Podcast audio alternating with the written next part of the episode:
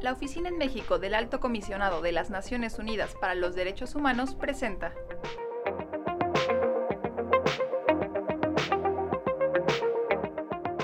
Un saludo, yo soy Bernardo Serrano de la Oficina en México de la ONU para los Derechos Humanos. El día de hoy me acompaña Nareli Sandoval de Espacio Desca y de la Coalición de Organizaciones Mexicanas por el Derecho al Agua y Brenda Rodríguez de la Red de Género y Medio Ambiente. Y justo en esta ocasión vamos a estar platicando mucho sobre los derechos humanos al agua y al saneamiento y sobre todo de la ley sobre estos derechos. Desde el 2002 ya se reconocía en la ONU que el agua y el saneamiento son derechos humanos, pero tuvieron que pasar 10 años más para que nuestra constitución incluyera estos derechos y señalara que en el 2013 ya debería haber una nueva ley en la materia. Pues ahora, siete años después, seguimos sin esa nueva ley. De hecho, en mayo de 2017, el relator de la ONU sobre estos derechos, Leo Heller, estuvo aquí en México, analizó la situación, recomendó varias cosas al país, pero la primera de sus recomendaciones al Estado mexicano justo fue promulgar sin dilación indebida, así tal cual lo dijo, y en colaboración con todos los interesados pertinentes, teniendo en cuenta sus opiniones y preocupaciones, una legislación general sobre el agua en la que se dé pleno efecto y significado a estos derechos humanos, ¿no? Del agua y el saneamiento.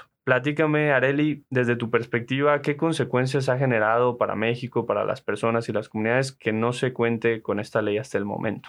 Sí, pues creo que la primer consecuencia de la falta de, una ley general de aguas es que el modelo de gestión actual en el país, que sigue vigente, está basado en una legislación que es la Ley de Aguas Nacionales de 1992, que tiene una perspectiva desafortunadamente no con un carácter social, con la vocación social que debiera tener todo servicio de agua y saneamiento, sino una perspectiva más bien privatizadora, en donde una parte muy preocupante de la legislación vigente es la manera en que trata justamente las concesiones de agua. Y todas las políticas públicas y programas tienen que estar basados en una ley anterior que no cumple con los estándares internacionales en materia de derechos al agua y al saneamiento. De hecho, en la Observación General 15 del Comité de Naciones Unidas sobre Derechos Económicos, Sociales y Culturales, que es la dedicada a estos derechos, justamente el comité explica que los estados, para cumplir cumplir con sus obligaciones en la materia, tendrían que, entre otras medidas, reconocer de manera suficiente el derecho al agua en el ordenamiento jurídico interno, preferentemente mediante la aplicación de leyes. Y esto tendría una gran ventaja porque en la medida en que una legislación nacional reconozca estos derechos y los detalle y en ellos se basen las políticas públicas, pues permite un alcance más amplio y más efectivo de las medidas, además de que proveería un marco también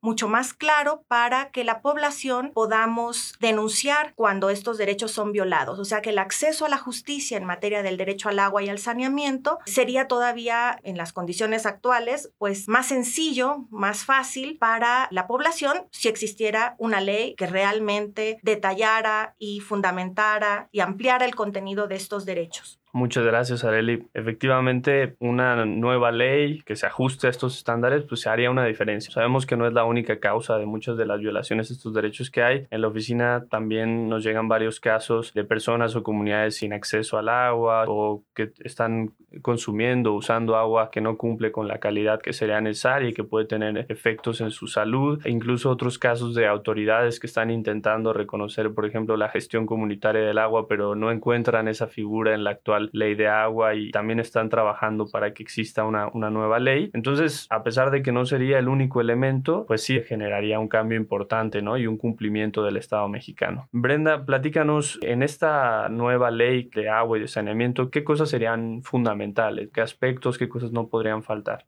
Pues una tiene que ser la visión del modelo de gestión. Ya lo decía Areli, este, este, modelo que tenemos ahora que rige la Ley Nacional de Aguas, pues está basado en una visión muy tecnocrática, muy ingenieril, por decirlo de alguna manera, muy tendiente a la privatización y que permite una contaminación de los cuerpos de agua. Entonces, bueno, si esos son los problemas que tenemos ahora, una ley general de aguas como lo mandata eh, la reforma del 2012, pero también la observación general número 15, pues en principio tiene que ser que el objeto de esta ley tiene que ser garantizar el ejercicio al derecho humano al agua y al saneamiento para todas las personas. ¿Cómo se traduce eso? Bueno, pues tiene que seguir los instrumentos que es disponibilidad, calidad, accesibilidad física, económica, que aquí es bien interesante porque recordemos que la observación general número 15 no nos dice gratuidad, pero sí nos dice tarifas accesibles. Y esto debería de tener un componente muy fuerte en la Ley General de Aguas, por ejemplo, donde prohíba los cortes de agua. Justo cuando estábamos en la reunión con Leógenes, pues justo salían como muchas denuncias donde en muchos estados se están dando los cortes de agua y esta es una problemática muy fuerte. ¿Qué otro componente debería de tener una ley general de aguas? Pues el componente de sustentabilidad en principio tomar el agua como un bien común, como un recurso natural, un componente fundamental de participación donde todos los sectores de la población estemos representados en la toma de decisiones, como en todas las escalas de, de toma de decisiones. Y otra cosa que también es fundamental es la perspectiva de género. No podemos pensar una gestión del agua sin que las mujeres, las niñas, los jóvenes estén en esta, en esta ley. ¿Qué sustenta esto? Bueno, pues que poniéndolo como en, números gruesos, más de 9 millones de personas en México no tienen acceso al agua. Que no quiere decir que no tienen el tubo, porque recordemos esta palapa, tienen el tubo y el agua no les llega. Más de 13 millones, y estos son datos de la Conagua que nos reportaba hace dos años, más de 13 millones de personas no tienen acceso al saneamiento. Y bueno, el tema de la calidad lo sabemos, no solo es Iztapalapa en la Ciudad de México, es en muchos lados del país donde el agua llega de mala calidad. Cuando vivimos esta serie de problemas son las mujeres a las que les toca ir por el agua. ¿Y qué implica esto? Pues en principio una violación a sus derechos humanos. Entonces justamente estos componentes tienen que estar muy presentes y uno que también debe estar muy fuerte es el tema de la sustentabilidad. Y vuelvo a porque justamente esta ley tiene que poner los cantados a actividades que son muy riesgosas en términos de violación al derecho humano al agua. Minería hacia el abierto, fracking, una cantidad de actividades que no están limpiando sus aguas y que eso en el cauce del agua va privando del derecho humano al agua a muchas personas. Entonces yo le dejaré ahí como algunos elementos que no pueden faltar. No sé si Areli quiera decir algo más. Sí, Areli, platícanos algún otro aspecto que veas riesgoso o preocupante del contenido que podría tener esta ley. Creo que una nueva ley general de aguas, siguiendo en perspectiva que ya nos compartía Brenda, también debería superar algunas limitaciones que tiene la actual, por ejemplo, en materia de acceso a la información, que también es un componente del derecho humano al agua y del derecho al saneamiento. La población debería poder conocer la información oportuna sobre todos los aspectos del agua en cuanto a disponibilidad, en cuanto a calidad, Sabemos que estos derechos están íntimamente relacionados, por ejemplo, con el derecho a la salud. Al final de cuentas son derechos para la vida. Entonces necesitamos que esto esté debidamente normado. En el tema de sustentabilidad que nos decía Brenda, me parece que lo riesgoso sería que la nueva ley siguiera permitiendo un sobreconcesionamiento de agua, ¿no? Es, es parte de lo que este modelo de gestión pues actualmente mantiene. La Comisión Nacional del Agua, que es la, la institución encargada al respecto, no está teniendo todos los parámetros adecuados para manejar, con base en la ley de aguas nacionales, un cuidado real de las fuentes de agua, tanto en términos de agua disponible como en términos de su calidad. Entonces tenemos, por un lado, ese problema de sobreconcesionamiento, en donde la temporalidad de las concesiones, la cantidad de concesiones que se dan a veces sobre eh, acuíferos con déficit. Entonces esto tiene que cambiar.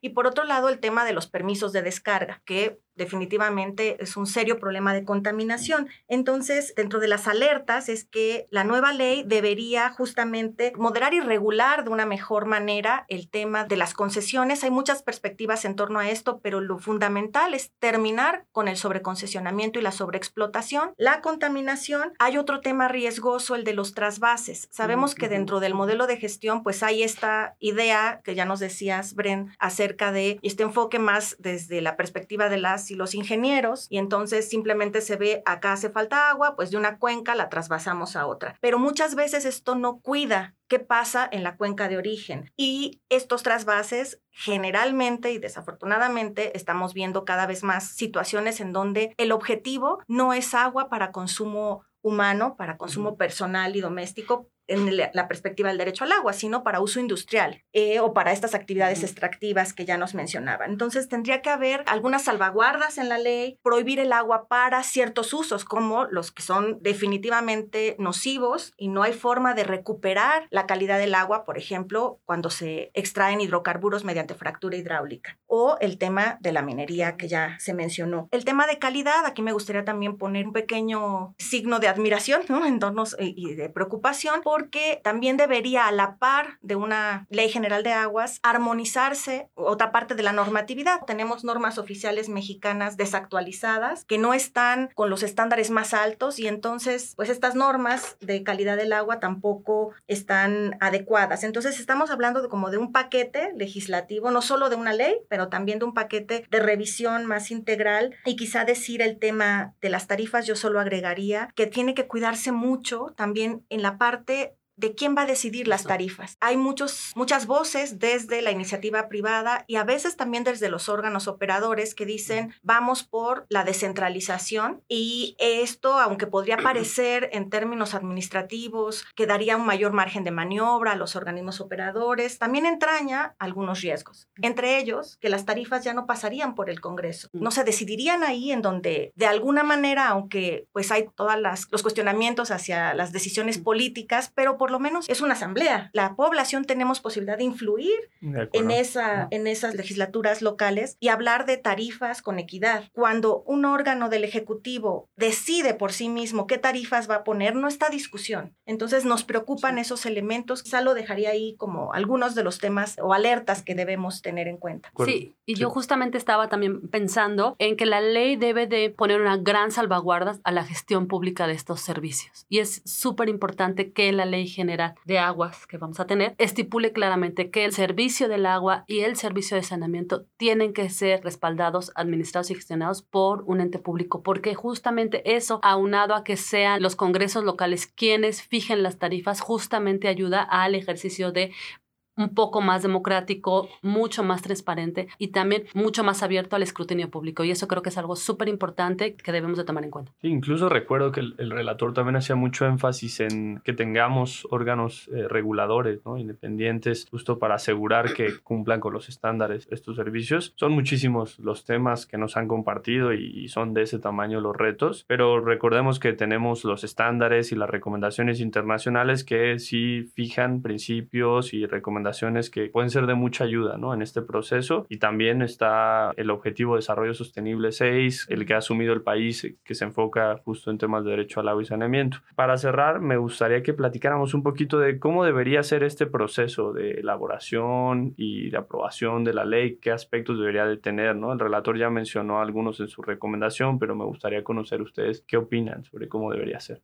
Pues principalmente tendría que hacer un proceso donde convoquen a diferentes sectores, no solo instituciones públicas, sino también organizaciones, movimientos, expertas como nosotras, que hemos trabajado muchos años en el tema, organismos internacionales como ustedes. Y también creo que sí sería importante que quienes vayan a formular las leyes estén en estos procesos. Es decir, tiene que ser parte activa y con mucha escucha y disponibilidad a entender que justamente todas estas demandas, y como tú lo acotabas al principio de esta charla, llevamos siete años de retraso. Y entonces, en principio, tendría que ser un proceso que ya se haga este año, que se haga en esta próxima legislatura. Y yo creo que algo que deben de cuidar mucho desde la Cámara de Diputadas, Diputados, Senadores y Senadoras es apostarle a un solo proceso y no desgastarse en varias propuestas, uno institucional, uno más legislativo, sino yo creo que tiene que darse un proceso de diálogo entre quienes podrían tener interés en formular una ley, que hay que apostarle a un proceso, porque si no, esta experiencia la hemos pasado muchos años, Bernardo. O sea, ¿cuántas veces no nos han llamado y hemos ido? Y claro, le hemos apostado como sociedad civil con nuestra expertise, con nuestras dudas. Me parece que eso también es importante. Un tema que no había mencionado, pero es el tema de la gestión comunitaria, que tú lo mencionabas ese rato. Y creo que también tiene que ser estas personas, estas comunidades, estos hombres, estas mujeres que en el interior de sus comunidades viven otra lógica de la gestión comunitaria. Esas personas también tienen que estar acá.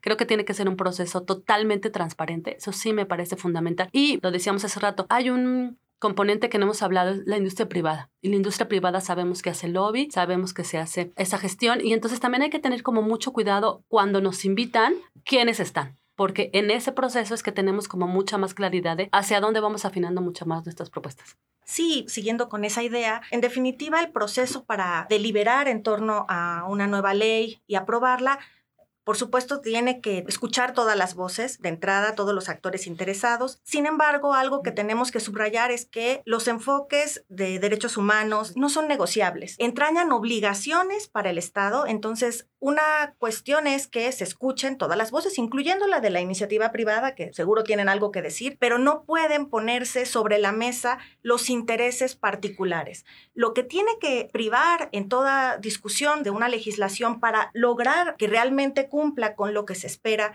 de los derechos humanos al agua y al saneamiento reconocidos constitucionalmente, es que esos estándares son los que tienen que tener la primacía sobre toda esta discusión. Entonces, no confundir que consulta a todos los actores interesados implica que el mejor postor va a ganar, el que tenga más influencia o más control actual sobre la toma de decisiones va a ganar. No debe ser así. El Estado está obligado, y en este caso las y los legisladores, a escuchar sí a todos, tomar en cuenta, pero legislar con perspectiva de derechos humanos. En ese diálogo, en esa deliberación, la consulta también debe tomar en cuenta a grupos, a movimientos que están también defendiendo otros derechos muy cercanos al derecho al agua y al derecho al saneamiento. Pensemos en todo el movimiento ambiental. La defensa del derecho al medio ambiente sano tiene mucho que aportar a una legislación de agua porque necesitamos que la los cuerpos de agua, las fuentes de agua se protejan. No va a haber derecho humano al agua y al saneamiento posibles si agotamos o seguimos contaminando, sobreexplotando nuestras fuentes de agua. Escuchar también las voces de campesinas y campesinos. Sabemos que el derecho a la alimentación es también muy relacionado. Por supuesto que debe haber una prelación, los usos prioritarios y el primero tendría que ser agua para consumo humano, para cumplir el derecho humano al agua potable, el uso personal y doméstico, por supuesto, pero tratar de encontrar una armonía en estos otros usos y no privilegiar el uso industrial. Creo que, por último, quizá decir, se tienen que escuchar también las voces de las distintas regiones del país. Aquí estoy pensando, por ejemplo, en estos elementos del derecho al agua que Brenda ya nos mencionaba, y cuando hablamos de cantidad, ha habido la tentación en procesos de legislación anteriores que no han prosperado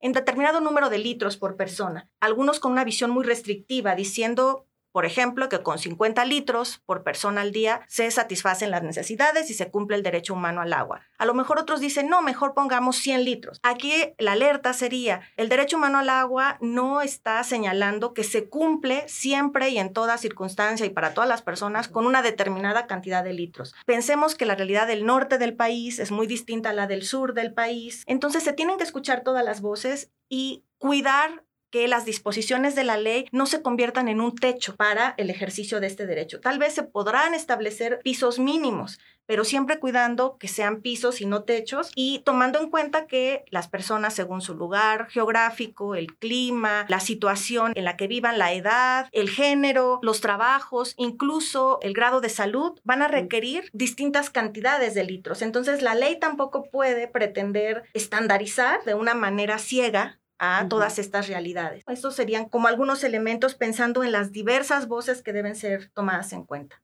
De acuerdo, pues muchísimas gracias Areli Brenda por toda su información y experiencias. Creo que podemos concluir que definitivamente es urgente contar con una ley que regule de forma adecuada estos derechos, que esa regulación sí podría generar un cambio, ¿no? Y de retrasarlo más podrían agravarse muchas de las consecuencias que ya estamos viviendo por una legislación que no se ajusta a esos estándares y el proceso efectivamente debería de ser muy transparente, participativo. La urgencia tampoco debe de comprometer, ¿no? El contar con un con un contenido sólido y, que nos funcione y que también considere todas estas regiones y perspectivas y diferentes voces que sufren de maneras muy distintas ¿no? las violaciones a sus derechos. Y creo que todas y todos estamos en la mejor disposición de contribuir con nuestros conocimientos y experiencias a que esto suceda. Entonces con esto cerraríamos, no sin antes agradecer a todas las personas que nos han escuchado en esta edición. Muchas gracias. Gracias.